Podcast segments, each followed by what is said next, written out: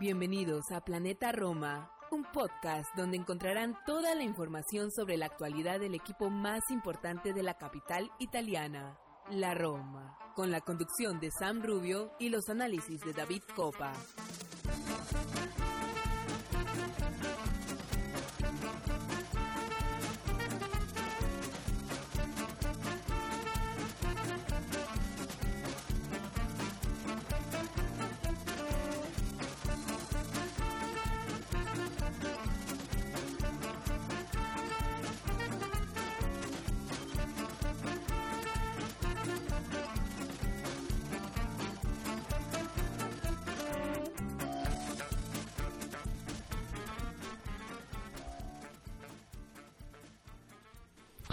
Hola, hola, ¿qué tal mis amigos de Planeta Roma Podcast y bienvenido a un episodio más de este programa, eh, específicamente el número 193. Eh, hoy estaremos conversando un poco sobre lo sucedido en los últimos días, sobre lo que se viene también. Eh, hay mucha expectativa sobre el partido este próximo jueves. La Roma estará viajando a Alemania para enfrentar al Leverkusen en el partido de vuelta de la semifinal de la Europa League, un partido que puede determinar muchísimo eh, puede no, va a, va a determinar un partido determinante sobre la temporada y probablemente mm, sobre lo que va a eh, pasar en los últimos tres partidos de la serie. De esto y de muchísimo más vamos a estar conversando hoy eh, en el programa. Vamos a hablar también un poquito de lo que pasó en Bolonia. Tuvimos un partido eh, soso, por así decirlo de alguna manera, pero hay, cosas interesantes. Vilar, Misori, Tahirovic, Ola Solbach en el momento de Velotti. Eh, en fin, estaremos hablando de esto, de mucho más, de cómo están los jugadores de cara al partido del fin de semana, porque hubo novedades también para el, para el viaje a Emilia para enfrentar a Boloña. En fin, tenemos muchísimas cosas sobre la mesa, así que vamos a una pausa y estamos de vuelta acá para comentar todo lo que se viene.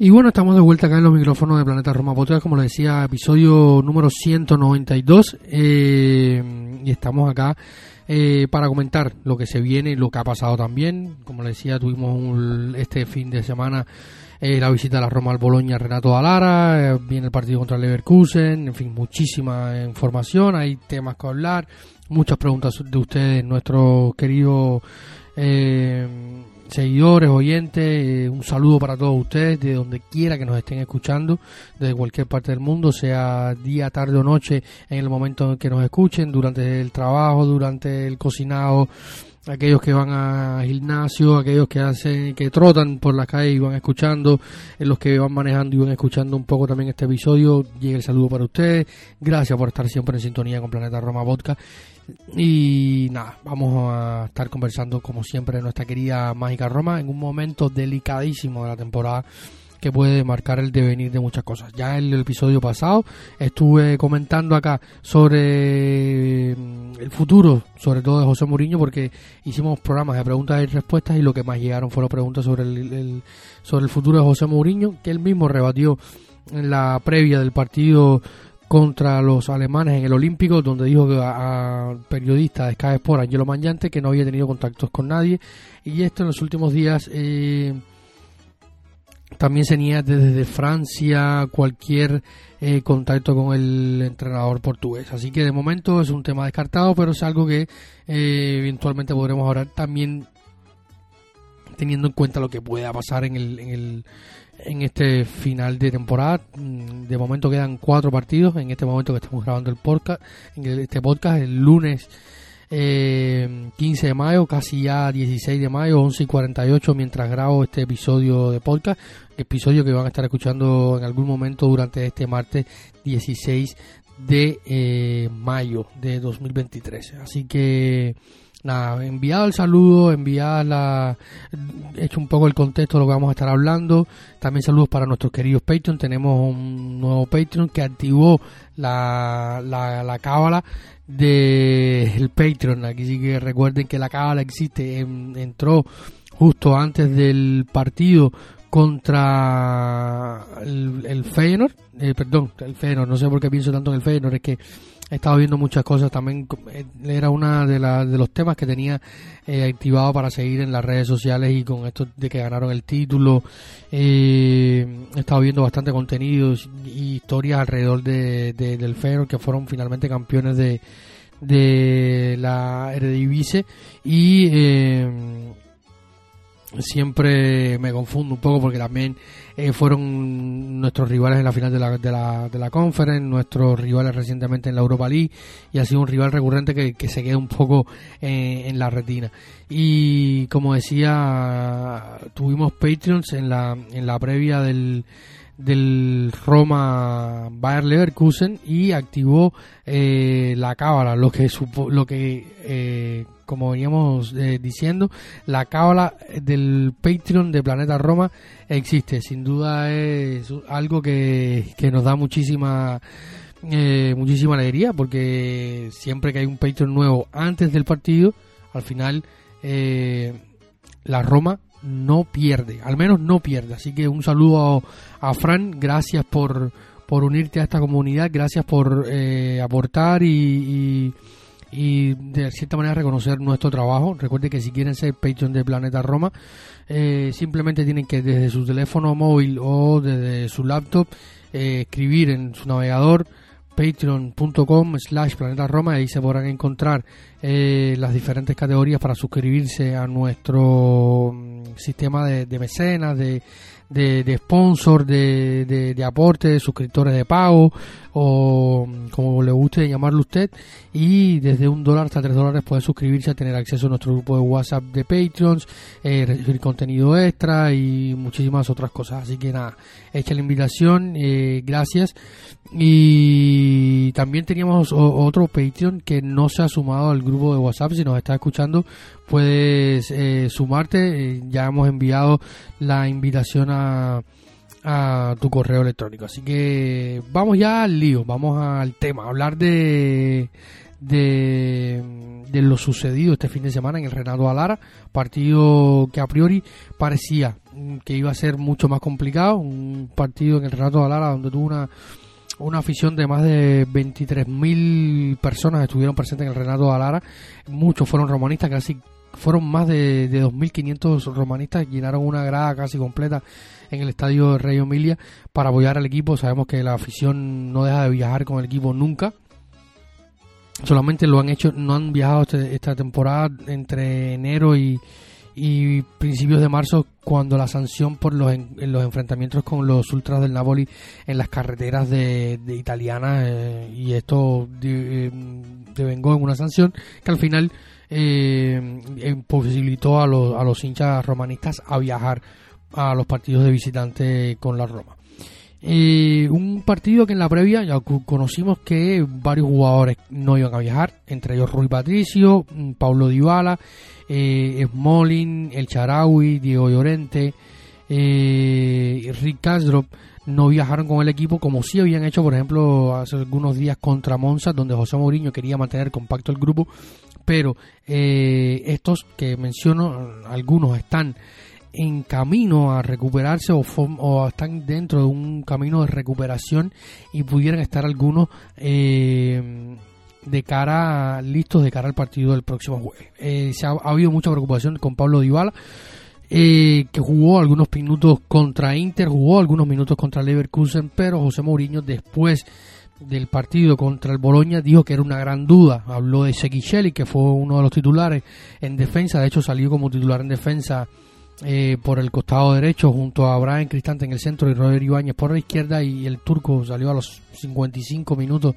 de partido dejando eh, su lugar a, a, Gianluca Mancini que entró en, defensa y cuando hablaba de los lesionados también le preguntaban por Tami que había entrado por, de cambio por Andrea Velotti que vamos a estar hablando de él en, unos instantes, eh, comentaba de que Tami no tiene nada y que Shelly que era duda. Luego los medios, Sky Sport sobre todo, confirmaba que no de momento no había nada grave.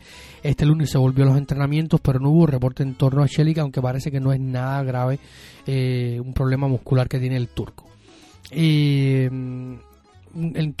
volviendo al caso de Dybala, mm, Dybala no viaja por recuperación. De hecho, eh, justo el mismo día que el equipo, o sea, este día domingo, que el equipo estaba enfrentando o iba a enfrentar al Boloña, eh, varios jugadores, Molin, Llorente, el Charaui y Paulo Dybala eh, se retrataron en, en, Trigoria haciendo secciones de sesiones de entrenamiento, calentamiento, gimnasio, terapia, en, en camino a recuperarse algunos dicen no, que, que, es Mourinho, que la prensa, que la Roma, sobre todo los radios de la Roma, Teleradio Estéreo o, u otras cadenas de otras emisoras, de emisoras de radio se quejan bastante con el intrusismo un poco de la Roma y esa cerrarse dentro de la ostra y no dar partes médicos y jugar un poco con esto.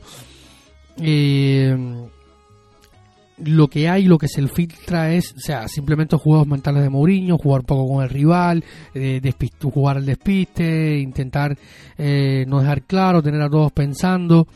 Eh, lo cierto es que eh, Paulo Dybala nunca ha estado recuperado al 100%. Primero tuvo un problema de flexores contra el Feyenoord que estuvo arrastrando, que intentó apretar los dientes para jugar. luego en Bérgamo, donde ya venía con este problema de los flexores, recibe aquel patadón absurdo de su compatriota eh, José Luis Palomino, eh, que como siempre digo, debe, ser, mm, tener mucha envidia de que Pablo es campeón del mundo y él no, y le complicó más la situación. Pero José, eh, Pablo Dybala no ha estado recuperado nunca al 100%, sea por los flexores o sea por el tobillo. los flexores fue la la lesión que primero superó o las molestias que primero superó y el tobillo ha quedado con algún problema de inflamación, con dolor, no ha podido estar pisando bien y se ha ido gestionando de la mejor manera para que llegue a estos últimos partidos eh, de final de temporada y sobre todo a este de Alemania de la mejor manera. Por eso se decide que Paulo Dybala no viaje a, a a Rayo Emilia jugar con el Boloña. Lo mismo para Rui Patricio, que ha tenido su segundo partido de asueto en lo que va de temporada. Eh, primera titularidad para Miles Vilar en la Serie A, un partido que no fue muy exigente para el, portero que, ex del Benfica, pero eh, mostró por lo menos seguridad, concentración, eh, tuvo buenas salidas por arriba, atajó una pelota buena, o sea, un buen disparo sacó una manopla que, eh, para evitar el gol. Eh, mm, quizás tuvo una medio titubeante sobre el final del partido con esa decir que se pasados los 90 minutos que pudo haber terminado en algo, pero eh, yo creo que en líneas generales, si comparamos el Miles Villar que vimos a, principios de temporada y este que vemos hoy, incluso el, el, Villar que vimos en diciembre en la gira del equipo por Japón, en el partido contra el Yokohama Marinos y, y, el otro equipo, o sea, mm, hay una diferencia. Y yo comentaba en Twitter, eh, eh, porque se hablaba mucho del, tema de Vilar, me han mucho más preguntado sobre el tema Vilar, me lo preguntaba nuestro querido Irving Sáenz, nuestro primero, primer e histórico Patreon eh, de Planeta Roma, al que le mando un saludo hasta hasta, hasta tierra mexicana. me preguntaba sobre Vilar, cómo lo había visto, varias personas en Twitter también me preguntaban y yo creo que fue una buena presentación y hay un gran trabajo como decía José Mourinho, que lo decía, o sea, yo decía esto antes que José Mourinho lo, lo comentara en mesa de prensa, después José habló en mesa de prensa y dio una explicación mucho más larga y tiene mucha coherencia lo que está diciendo. Mailes Vilar había dejado de contar para el Benfica, eh, no había progresado mucho dentro del equipo, donde sí habían otros porteros, y como ya eh, desde el enero anterior a llegar a, a la Roma en verano, eh, se dieron cuenta de que ya él no iba a renovar el contrato, de que no iban a seguir, eh, estuvo pululando por el segundo equipo del Benfica, no entrenaba bien, no casi no jugaba, o sea, un portero que además no era el titular del Benfica, que, que, que, que rotaba entre el primer y segundo equipo con, con tantos problemas, es lógico, como dice Mourinho, que necesitaba trabajo, encontrarse, madurez, aprender ciertas cosas y mecanismos. Eh, yo alguna vez también comenté en nuestro grupo de Patreon y también en Twitter que me llamaba mucho la atención de que Miles Vilar durante ciertos periodos de la temporada ha hecho mucho trabajo de campo, con, con, los jugadores de campo, o sea, los entrenamientos y los ejercicios de campo los ha hecho Males Vilar y sin duda, eh, incluso el propio José Mourinho eh, eh, bromeó con, cuando empezó esta hecatombe de lesiones, eh, decía que, si tenía que jugar Males Vilar como jugador de campo lo podría hacer. Y esto también un poco del parte del proceso del arquero que, es un segundo arquero, que es una tarea difícil, que nunca jugar y salir un día y jugar y tener que hacerlo bien, y tampoco era un equipo cualquiera, es un equipo que tiene a Ferguson, um, Arnauto y Barrow, Solini, Schouten, Nico Domínguez, o sea, que cambiazo o no, no, estaba Sebastián Posch que es otro de los buenos jugadores que tiene el Boloña pero es un equipo que, que tiene que tiene recursos. Dentro entran eh, Nicola Moro que es uno de los jóvenes talentos del Boloña que viene de la cantera y que, lo está haciendo muy bien. Eh, Lico Viani Joshua que es un ex Bayern Múnich. Eh, o sea tiene un equipo que tiene que tiene recursos y a pesar de las lesiones de, Sansone, de Roberto Soriano, que es el capitán, eh, Lucumí, que no, no estaba, que es uno de los centrales que llevó para para, para sufrir la, la defensa de aquel del defensa del defensor, del defensor belga creo que tenía que se fue a la Liga que ahora se me escapa el nombre. O sea el Boloña es un equipo que tiene un, un buen un buen plantel un plantel competitivo que viene haciéndolo bien aunque el último mes no ha sido bueno para el Boloña han tenido eh, partidos eh, que no han ganado sí una, una salida exigente. Eh, de los otros jugadores que estuvieron en el campo que me llamaron la atención, Missouri, eh, el joven Filippo, eh, primer partido de titular con la Roma y en la Serie A, ya había jugado algunos partidos, algunos minutos dentro del, del equipo en el eh, casualmente en el partido en la fecha anterior contra el Inter entrando de cambio en el Olímpico.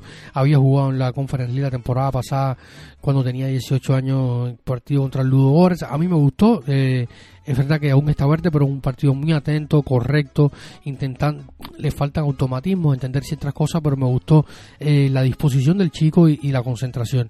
Así que me parece que, que, es muy bueno esto. Hay de hecho hay siete jugadores de la cantera o de las inferiores y Alorosi que están convocados para torneos importantes en este mayo, junio que se viene torneos de verano eh, importantes con las selecciones. Hay dos, la nota la pueden leer en nuestra en nuestra web de eh, planetaroma.net, ahí está toda la información, como ya habíamos dicho algunos días, el, el entrenador, ya habíamos publicado la nota en nuestra web, el entrenador de Italia Sub-20, Carmine Nunziata, eh, dio a conocer la mm, convocatoria para el Mundial Sub-20, que como todos conocemos, se va mm, a disputar en, Argentina, así a todos nuestros seguidores de Argentina, eh, si pueden ir a ver al Mundial algún partido de, de la selección Azzurra, de, de los Alzurrini pueden eh, estar ahí con, con Giacomo Faticanti, capitán del Primavera, número 16, romano, romanista, y bueno, si lleva la número 16 ya, ya sabemos que, que, que por quién es. Eh, luego el otro el otro jugador que está eh, convocado por la selección italiana sub-20 eh, Pizzili eh, un atacante que es muy bueno tiene muy buenas maneras uno de los de los de los grandes talentos que, que hay dentro del equipo primavera de Federico Guidi. De hecho Mm, Lorenzo Pizzilli eh, eh, fue uno de los eh, uno de los protagonistas en esta en esta copa primavera que, que, que, que él pudo levantar el, conjunto primavera de Uy hace unos días en Salerno ante la fiore del ex Alberto Cuilani. Así que eh, ya saben los seguidores, nuestros seguidores argentinos, también los suramericanos ah, de Chile, Paraguay, Uruguay, que puedan a lo mejor darse un saltico hasta Argentina este en los próximos días para ver la la la, el mundial sub 20 ahí tendremos a dos romanistas eh, como Faticante y, y eh, así que ya está hecho el, ya tiene la nota, ya tiene la nota al pie de de, este mm, podcast. Así que eh, he divagado mucho en los últimos minutos, perdóneme, a veces le digo que es muy difícil hacer un, podcast totalmente solo porque estoy tratando de leer informaciones y eh, quería darle los datos completos de lo, de lo que de lo que se viene. hay otros también muchachos del, de la sub-17 de la Roma que están convocados para la Eurocopa de la selección. Les remito a la, a la Copa, eh, perdón, a la a la web para que puedan leer la nota sobre todos los convocados. Y volviendo al partido contra el del Roma Boloña, eh, decía, la cantera de la Roma está muy bien. De hecho, eh, estuvo también Benjamín Tajirovic, un jugador que, que si bien no es canterano del todo, es un joven que fue eh, fichado, contratado por el equipo hace algunas temporadas, 20 años. podríamos decir que es el, el entenado de, de de, de, de lo ha dicho José Mourinho más de una vez.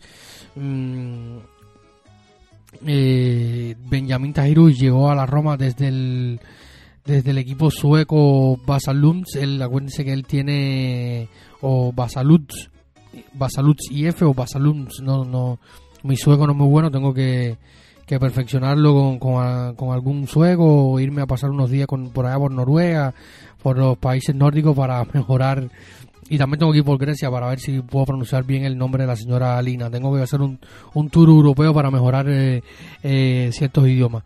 Eh, lo cierto es que Benjamín llegó a Roma en 2021, si no estoy mal, desde, desde Suecia. Recordemos que él tiene doble nacionalidad sueca-bosnia, de lo que José Mourinho comentaba al final del partido. Decía que cuando eh, tiene al Tajirovic sueco, es un, un más calmado, más tranquilo, y cuando tiene al, al Tajirovic bosnio, es ese luchador, ese guerrero que, él quiere siempre sobre la cancha. Lo cierto es que es un chico con mucho talento, una buena envergadura, envergadura física, sabe posicionarse bien, eh, debe ganar quizás un poco más en masa muscular para, para esos duelos físicos de la mitad de la cancha, pero tiene muy buen toque, tiene muy buena percha.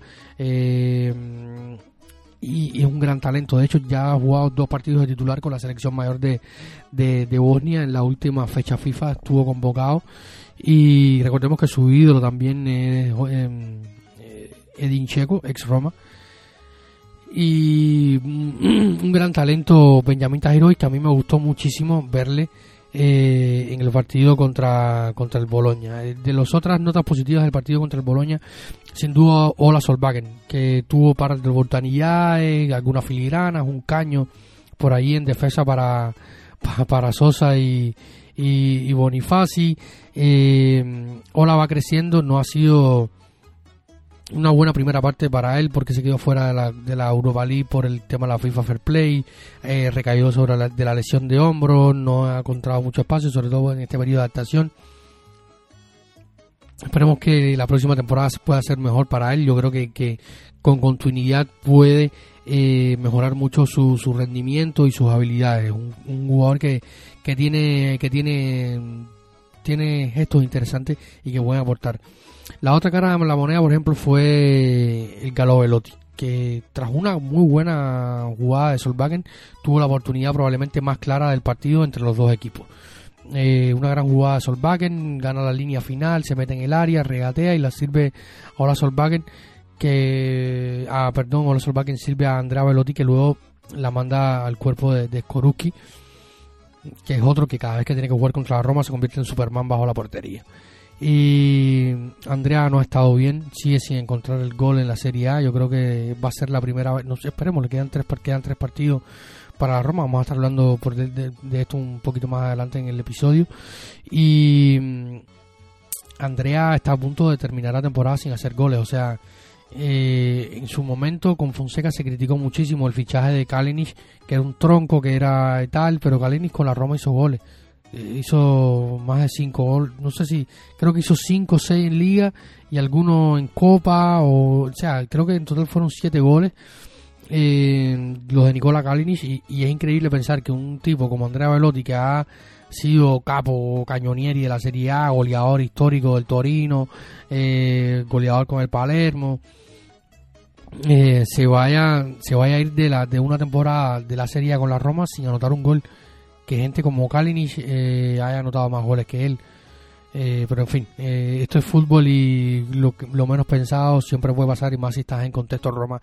El otro de los titulares que hay que llamar la atención es sobre mm, de los Benjamin, o sea, eh, ya hablábamos de Benjamin Tajiro y se estaba pensando en Gini Winaldum que volvió a la titularidad tras la lesión en el partido de, de vuelta de los cuartos de final de la Europa League ante el Feyenoord en el Olímpico fue uno de los, de los lesionados de, esos días y Gini vuelve, a la titularidad. No fue, no fue un gran partido, pero ya ha sido una nota positiva de que tenga más de 50 minutos eh, en, las piernas en los últimos partidos para encarar ese partido, ese enfrentamiento contra el equipo de Xavi Alonso que dijo tras el partido del Stuart que empataron. Mm, dicho sea de paso, eh, comentar un poquito rápido para ir cerrando ya también el partido contra Boloña. El, eh, el Leverkusen visitó al Stuttgart, no pudo pasar del, em, del, empate a, a, un gol, gol de, de Palacio. Eh, también está sufriendo algunas lesiones ahora el equipo de Xavi Alonso que perdieron a, Robert Andrich y Odilon Kosonu eh, en el partido contra la Roma, que se sumaron a Patrick Schick, a, Karim Belarabi, que también se caía en el partido, en la previa del partido contra la Roma, Andrei Lunev eh, también, así que, que está con los efectivos contados eh, Xavi Alonso, que dio descanso a gente como Adam, Adam Holushek y Florian Wirst en el partido contra el, contra el Stuttgart, que terminaron empatando uno a uno con gol de, como decía, de, Palacios por, por el Bayer Leverkusen. Eh, va a ser, dijo Xavi Alonso que, que tienen, un, tienen el objetivo de la final, quieren llegar a una final y van a luchar por la final. Eh, es un equipo que a, pesar de, la, de las bajas tiene jugadores interesantes, lo vimos en, los últimos días. Frimpón, Palacio, Miquel Baquer, eh, Incapié, Jonathan Tag, Radecki, que hizo buenas tapadas en el Olímpico, eh, Diaby, el propio Asmun, que alguna vez sonó para, para Roma, Florian Wish, eh, Holushek, eh, en fin, está también eh, Nadine Amiri, que ex del Genoa, que tuvo una, una, préstamo en el Genoa en una época en la Serie A. En fin, es un equipo que, que tiene, tiene sus armas, va a intentar luchar por llegar a esa final y va a ser un partido complicado. Vamos a estar hablando un poquito más del partido en lo, lo que se viene adelante del episodio. Para cerrar el, capítulo Roma-Boloña, eh, una vez más resaltar la figura de Brian Cristante. Eh, salvó los otros días contra el propio Leverkusen una mala salida Rui Patricio, sigue jugando de central haciéndolo bien, se enfrentó a Arnauto y lo frenó más de una vez en contraataque, frenó a Mosabarro eh, muy bien contra Solini eh, y es justo que se, que se exalte la figura de, de en Cristante porque está haciendo una, una, gran labor. El, el, italiano que pasó de ser un volante ofensivo a jugar de, en la línea central y salió como capitán de hecho en el partido contra el Boloña. Así que esto es todo sobre el partido contra el Boloña un partido que deja a la Roma con 59 puntos sexta en la clasificación a falta de 3 a 3 fechas, Milan 61 puntos, Lazio 65 puntos, Inter 65 puntos, Juventus 69 puntos. Así que eh, la próxima jornada tenemos un Inter, un Napoli Inter, eh, eh, hay partidos interesantes, la Roma como decíamos va a estar eh, recibiendo la Salernitana en casa. La Juventus, por ejemplo, si mal no recuerdo, estará viajando, viajando al Carlos Gastelani para enfrentar al, al Empoli. Eh, hay, hay partidos muy, muy interesantes. Em, el, el, Milan va a recibir a la Sandoria que, que empató en la última fecha contra, contra el propio Empoli, pero es un partido puro trámite aunque también le queda un partido contra la Juventus y otro contra Gelas Verona en este final de temporada. El, el Gelas Verona, de hecho, puede llegar a esa última fecha todavía peleando eh, por el descenso. Eh, la Lazio va a estar visitando Friuli, que nunca, eh, si es un partido que ya los de los de Sotil no se juegan nada, siempre es un partido insidioso y, y muy molesto ir a jugar con el con, con el Udinese. Así que eh, vamos, después voy a estar dando alguna opinión sobre lo que viene adelante en la Serie A y sobre estos tres partidos que le quedan a la Roma. Eh, cambiando el tema, eh, Mourinho continúa repitiendo que la Roma no tiene plantilla suficiente para pelear por arriba y competir en la liga, eh, o sea, competir por arriba en la liga y en Europa. Eh, lo volvió a repetir ante las insistentes preguntas de, de, los periodistas en mesa de prensa, en la previa de los partidos. Y si analizamos, eh, o sea, el, el, equipo, eh, por ejemplo, es que la, Roma tiene los efectivos muy, muy, muy contados. Muy contados porque, por ejemplo, en Molin eh, también uno tiene que tener eh, contar con los imprevistos que se le vienen en la temporada. Y ya, por ejemplo, Rick Castro terminó la, la, pasada temporada dando flashazos de que no, no estaba bien. No estaba bien no estaba bien Ricky Castro y lo había ya un poco se había visto esto al final de la temporada pasada, sobre todo ya en la final de Tirana y un poquito antes. Eh, venía saliendo una lesión y tampoco no ha sido el mismo. Yo lo había anunciado por acá en un episodio que tuvimos en la previa de la temporada con Santi Boy comentando sobre Espinalzola. No ha sido el mismo y muy probablemente tampoco lo vuelva a hacer después de la selección de, de tendón de Aquiles. En defensa muy justo, por suerte llegó Llorente que aportó algo, pero luego se lesionó. Roger Ibáñez estuvo bastante bien hasta el primer eh, derby, después logró realzarse, vino el segundo derby, se volvió a caer. Eh, su primera temporada de, adaptación. Eh, Kumbula es lo que es y para colmo se lesiona. Yo creo que, la, plantilla de la Roma es muy justa. Si comparamos la plantilla, por ejemplo, de, equipos como el Inter, de equipos como la Juventus, de equipos como como el Napoli que, que, también se armó bien, con, hay que decirlo, algunos fichajes le salieron muy bien y otros jugadores que ya estaban ahí. Eh, lo cierto es que la Roma ha tenido muchos problemas. Yo creo que, que si todo iba bien, también hubo...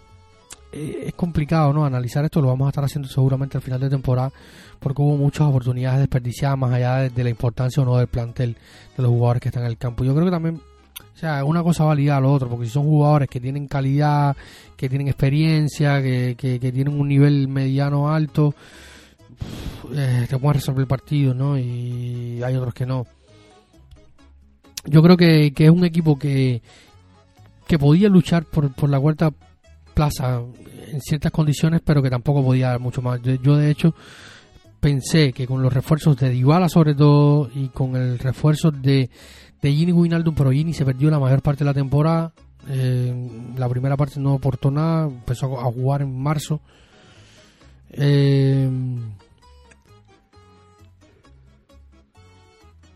eh, no hay mucho más, realmente es difícil esta pregunta que, que, se, ha, se, ha, puesto mucho sobre la mesa y quería conversar un poco sobre el tema. Repito, al final de la temporada, nuestro clásico episodio de, fin de temporada vamos a estar hablando de, de eh, otras personas nos preguntaban eh, muchas lesiones, ¿por qué las lesiones? ¿Quién es el culpable? ¿Qué pasa? Eh, es complicado y también lo hemos hablado acá, no es la primera vez que lo hablamos en el, en el podcast, de hecho lo hablamos alguna vez también con Santi, Santi voy por acá, con Mateo Dimango, eh, con nuestro querido Arión, eh, lo estuvimos comentando acá, el tema de las lesiones. José Mourinho es un entrenador que rota poco, eh, no es un secreto para nadie, pero también rota poco porque no hay muchas alternativas para rotar. Por suerte en los últimos días gente como Eduardo Boe se ha, alzado la voz y ha abortado. Otras personas dicen porque porque Madi Camara no ha jugado, Madi tiene un límite. Si bien en cierto contexto y al inicio de la temporada lo hizo bien, eh, lo cierto es que, que eh, tiene que tiene una calidad limitada Madi que esto no, no ayuda del todo a, al equipo y además tiene este préstamo, ¿no? Este préstamo que, que, termina al final de temporada con una opción de compra de 12 millones que la Roma no lo iba a ejecutar y él realmente más llegó para ocupar el, puesto que dejó el lesionado Gini Wijnaldum a principio de la temporada y esto sin duda era algo que el equipo estaba teniendo en cuenta, que no querían forzarlo y que tampoco eh, era alguien que pudiera aportar mucho según la visión del técnico, que es el que está a pie de campo. Y luego hay muchísimos otros jugadores que, tienen su, su, cualidad, muy buena temporada, desde el Charaui, por ejemplo, que ha terminado jugando como carrilero, por nadie espero que tuviera una temporada así, pero por ejemplo esperamos una temporada mejor de Tamiabra y no ha sido. Eh, Lorenzo Pellegrini en, el último mes y medio ha mejorado, pero eh, tampoco ha sido una temporada excelente para, para, para Lorenzo. Eh, en fin, ha habido muchas altas y bajas que estaremos analizando a profundidad al final de la temporada.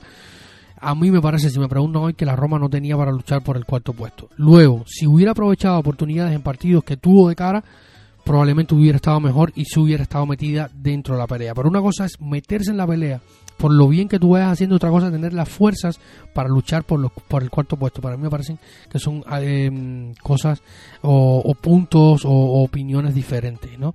Y yo creo que, esto es importante dejarlo claro. Repito, vamos a estar hablando de esto a profundidad en el podcast de final de temporada. Voy a guardar esta pregunta y seguro ustedes nos la, volverán a enviar al final de, de, la, de la temporada. Otros nos dicen que el culpable de las lesiones es José Mourinho, como decía, hace pocas rotaciones, está bien, pero hay muchos jugadores que vienen eh, arrastrando mucha carga de partido de, eh, temporadas anteriores, como lo decía el propio José Mourinho, eh, venía a jugar absolutamente todo en las últimas dos temporadas con Fonseca porque no había recambio, la alternativa era Bruno Pérez y tenía su, su, su, su límite. Eh, y así pasó con muchos dentro del plantel que al final terminaron con tanto desgaste, hay mucho desgaste. Y cuando no tienes un equipo que sea capaz de, de, de, solventarse con, un plantel bueno, pasan estas cosas. Y evidentemente eh, la Roma lo ha sufrido y lo está sufriendo todavía hoy eh, la mala gestión de, de los últimos años. Eso es una, una verdad inobjetable. Eh, eh, nos preguntaban también, eh, el amigo Nelson, al que le mandamos un saludo desde acá, nos preguntaba sobre el tema, eh, porque en las últimas horas habló Virginia, Virginia Ray sobre, sobre el tema del, del estadio, habló sobre, sobre el tema del estadio de Tordivale se está llevando una investigación en torno a lo que pasó. Recordemos que em, eh, Luca Pernasi, que era uno de, que era uno de los dueños del terreno, terminó eh, preso, investigado, hubo mucha no turbulencia, sino asuntos turbios al, al, torno a lo que está eh, el estadio de Pietral de, de que al final fue cancelado, un proyecto que fue abandonado por los nuevos directivos de la Roma, los de la familia Frecking, y luego retomado eh, sobre esto. Lo cierto es que Virginia Ray declaró como, o sea, como parte de su movimiento político, el movimiento Cinco, Cinco Estelas, eh, del que ella forma parte y, eh, y la que le llevó a la alcaldía de la capital de Roma, eh, contó en la audiencia de estas investigaciones que se están llevando y ante la fiscalía que ella estaba eh, opuesta al, eh, al estadio de la Roma.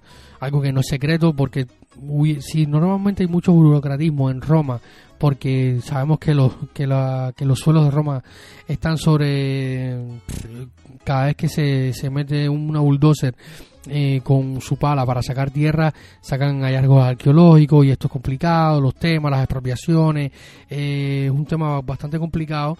Eh, si ya esto es complicado, Virginia Ray y su administración lo hicieron que fuera aún más imposible para James Palotto en su momento de construir el estadio. Y esto ella lo asumió abiertamente, sobre todo por presiones políticas, porque eh, las indemnizaciones que podía pedir el club, indemnizaciones que podían pedir eh, los dueños de los terrenos, o sea, una, una crisis política burocrática en torno al, al estadio Tortivale que llevó a que terminara como terminó cancelado el proyecto por los fracking, una investigación judicial, muchas personas investigadas, o sea, toda la información la pueden encontrar en nuestra web, planetaroma.net, escriben la palabra Tordivale, eh, que no es más que el área donde estaba el viejo hipódromo de la capital romana, donde se pretendía construir el estadio, y eh, ahí podrán encontrar la información en nuestra web sobre lo que pasó, cómo fue cancelado el proyecto y tal. Pero bueno, queríamos responder esta pregunta que, no, que nos llega. Eh, y el nuevo estadio de la Roma, el de Vietralatra, por otro lado, ya hace algunos días comentábamos, lo hemos estado hablando en nuestro grupo de Patreon, en Twitter, en nuestras redes sociales, en nuestra web, que es como decimos nuestra enciclopedia, ahí está toda la información.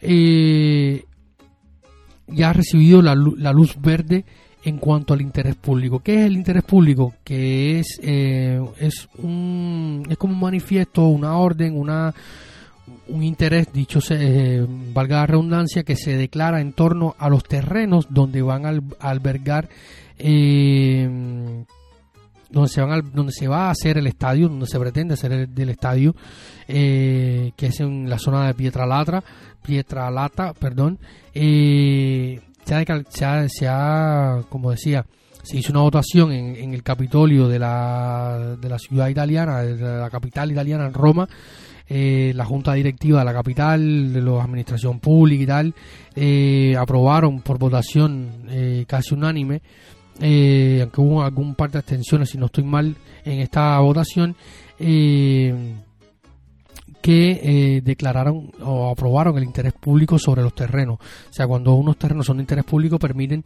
que sea hay un interés por parte de unas personas. Ahora eh, se vendrán una cumbre de servicios eh, para seguir explorando sobre los temas. Hay temas que son claves en torno al estadio. Uno es la acústica, porque hay un, un hospital cerca y se ha hablado mucho del tema. Otro, el transporte público, el parqueo y, creo que eran estos, ¿no? El, la, el, sistema de sonidos y se va a construir uno, piensa hacerse uno, un, bosque con árboles alrededor para que la, acústica pueda disminuir el ruido en torno a la ciudad y tal. Eh, las expropiaciones, dicho sea de paso, de algunos ciudadanos que viven por allí, eh, las casas y tal, para terminar de, ocupar los terrenos porque hay, hay un pequeño caserío cerca de, de la zona. Eh, también se va hacia el tema de los, de los parqueos. Tiene que haber mucha seguridad en cuanto a los parqueos porque es un estadio que va a probablemente tener la misma capacidad del estadio olímpico. Esto es un, tema que se va a definir los próximos días. De hecho, para el para inicios de, 2020, de 2024 ya el proyecto final por los Fredkin puede estar presentado. Ya hay un boceto que, el, que solamente lo han visto eh, fuentes oficiales.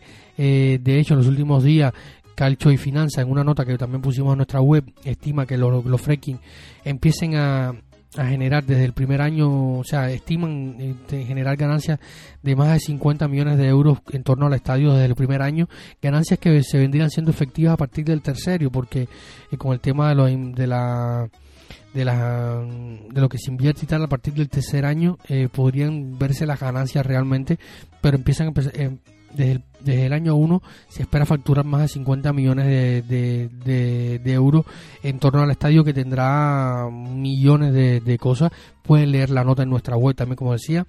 Eh, y así va el estadio de el tema de estadio de Pietralata. Así que ponemos punto final a este tema y vamos a, comenzar ahora a hablar un poco sobre el Roma Bayern Leverkusen, un partido que da pie a, seguir escribiendo la historia sin duda de la Roma. Eh, o sea, comenzamos un poco más, ¿no? Porque ya dos finales, eh, si logramos estar en dos finales europeas eh, consecutivas, yo creo que es algo monumental, como decía en el episodio pasado, es, algo, es algo que, que nunca ningún romanista ha visto dos finales oficiales de la UEFA, incluso no oficiales de la UEFA, la Roma nunca las ha vivido. Dos finales consecutivas europeas, algo eh, absolutamente brutal. Y esto eh, va a ser recordado por siempre, ¿no? Y, de, hecho algunos amigos me preguntaban en Twitter, José Mourinho ya forma parte de la historia de la Roma probablemente sea uno de los más importantes de la historia reciente. Ya luego, de lo, después de lo que pasa este fin de, temporada, podremos debatir la importancia o no en cuanto, o, podríamos incluso hacer un top de los, de los entrenadores, eh, de los entrenadores eh, eh, más importantes de, lo que va a decirlo para la Roma, que, que han sido bastante, han sido bastante entrenadores, pero no todos importantes. ya tengo una listica por ahí pensada mentalmente, pero bueno, eh, déjenme lo suyo si quieren decirme oye, cuáles son sus entrenadores eh, favoritos o los que creen que han sido los más importantes, lo que va a decir lo de la Roma, donde en la plataforma donde sea que escuchen nuestro podcast, ya sea YouTube, ya sea iBox, Spreaker, eh, Spotify, eh, Podbean, iBox, eh, donde sea que nos escuchen, nos dejan su comentario. Yo creo que el mejor entrenador de lo que va a decirlo de, de la Roma fue tal o más cual y por qué fue mejor, eh, dónde ubicarían a José Mourinho. Eh, pero bueno, hay que esperar a ver qué, qué, pasa en este final de temporada, porque puede ser un final de temporada histórico, también puede ser un final de temporada menos histórico, por no poner otros adjetivos y no ser mufa. Lo cierto es que el partido contra el Leverkusen es un partido importantísimo. Como ya lo decía al inicio del podcast, varios jugadores no viajaron a Bolonia para eh, tomar descanso. Eh, si me preguntan hoy, eh, en este momento ya empecé grabando este podcast el lunes 15 de mayo, ya estamos en el martes 16 de mayo, a unas horas, ya en, unas, en unos minutos empezarán a salir las informaciones del nuevo día, de lo que trae la prensa romana en torno al partido. Lo cierto es que si me preguntan a mí, el 11 que va a presentar la Roma el próximo fin de semana, eh, el próximo, perdón, fin de semana, el próximo, el próximo eh, jueves contra el equipo de Xavi Alonso, contra el Leverkusen de Xavi Alonso en Alemania, eh, vamos a comentarlo ahora, ¿no? hay algunas dudas, hay, hay, otros que no son, no son tantas dudas. Vamos a, a partir del, del 11 que salió al campo en el Olímpico. Hablamos de Patricio, Mancini, Cristante y Roger Ibáñez. Yo creo que salvo sorpresas clamorosas, eh, no creo que haya cambios en defensa. Sí creo que puede estar Chris Smalling disponible para en el banquillo, creo. Eh, a lo mejor no, a lo mejor está eh, disponible para, la, para el próximo partido contra la Salernitana en el Olímpico, también jugando en, ah, jugando en casa contra el contra el conjunto de, de Salerno y yo creo que, que esta se, por, lo tanto se, se, mantiene la defensa. Como les decía Mancini, Cristante y Roger creo que va a estar Espinalzola por izquierda. Veremos a ver cómo está Shelley pero muy probablemente a día de hoy si me preguntan creo que va a ser Nicolás Zaleski. Y creo que también va a ser Nicolás Zaleski porque el, Leverkusen tiene la necesidad imperiosa de ir a buscar el resultado. La Roma va con 1 a 0 eh, va a jugar con este resultado puede gustar o no, algunos pueden molestarse, decir que no, que José Mourinho debe ir a buscar el partido, pero la Roma va a jugar con esto, va a jugar con la desesperación y con el ansias de la, del, del Leverkusen que a mí me ha dado, a mí en lo personal, la sensación que me queda es que es un equipo que está muy ansioso, más que motivado, ansioso y este, este sentimiento de, de, ansiedad en la previa de un partido tan importante para un grupo que no tiene experiencias en, este, en estas instancias de la competición puede ser perjudicial, ¿eh? puede ser bastante perjudicial. Una cosa es eh, el éxtasis y, estar excitado eh, y otra cosa es estar ansioso, desesperado por el resultado, empiezan a cometerse errores y esto puede pasar factura. Hoy es cuando podemos valorar, por ejemplo, lo importante de un trofeo como el de la Conference League, que algunos lo menospreciaban, que algunos decían que no tenía importancia, pero es una experiencia importante previa adquirida por los jugadores de la Roma eh, en un contexto exigente porque la Conference League la temporada pasada fue tan exigente o más que la que está haciendo esta temporada, por ejemplo. Al menos para la Roma lo está haciendo, por ejemplo, más que para la Fiorentina, que ha tenido rivales mucho menos exigentes que los que ha tenido la Roma, que, o los que tuvo la Roma la temporada pasada en la, en la Conference League. Yo creo que, que partir de esto y esta experiencia adquirida por los jugadores de enfrentar un equipo como el Leicester City, de enfrentar un equipo como el Feyenoord, de volver a enfrentar un equipo como el Feyenoord, equipo como la Real Sociedad, equipo como el como el Real de Salzburgo, es una experiencia de competitivo importante y por ejemplo eh, un equipo como el como la Real Sociedad ha sufrido mucho a lo largo de este siglo que no pasa no pasa de, octavos en ninguna competición europea y esta experiencia la Roma a lo largo de los años eh, se, ha, ido convirtiendo en un equipo que compite bien en, Europa.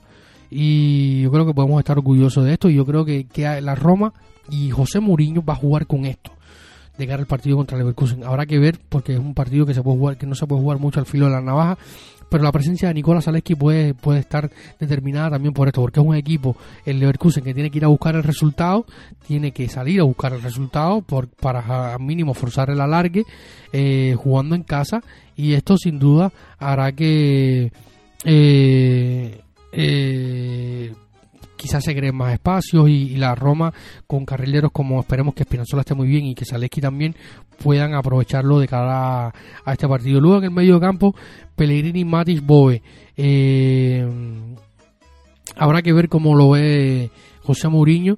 Eh, yo creo que va a repetir este medio del campo con la diferencia de que Andrea Velotti va a ir al banquillo, también Abraham va a ser el titular y va a estar acompañado eh, el medio del campo por eh, Giorgino Winaldum. A mí me parece que, que va a ser titular, Dybala va a seguir arrancando desde el banquillo, es lo que yo espero, y luego entrará eh, partido en curso Pablo Dybala para intentar destrabarlo y con espacio, un partido con espacio, quizás también pudiera salir de titular, habría que verlo, pero yo prefiero para el final tener un arma importante porque no hay mucho. Habrá que ver también si llega eh, Estefan El Charaui, que parecía que tenía la temporada terminada y finalmente ha estado entrenando y podría volver eh, volver al campo lo antes de lo pensado Así que, mm, que habrá que ver cómo sale el 11, con qué 11 sale José Mourinho.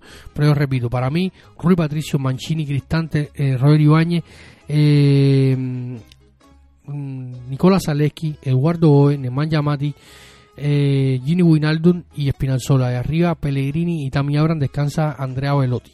Veremos, veremos cómo sale. Esto es una opinión muy personal mía. En un partido donde la Roma puede eh, encontrar bastantes espacios. Esperemos que lo aproveche porque sigue siendo el gol el mal mayor de esta Roma. Nos cuesta hacer gol en todas las instancias. Ya antes veníamos haciendo goles a jugadas, a balón parado, pero ya ni, ni eso. Eh, por ejemplo, Radeki los otros días sacó una pelota impresionante a, a Roger Ibáñez. Luego, pase lo que pase en este partido, va a determinar bastante el final de la temporada. Quedan tres partidos de la Serie A: eh, Salernitana en casa, Fiorentina en el Franchi y Spezia en casa.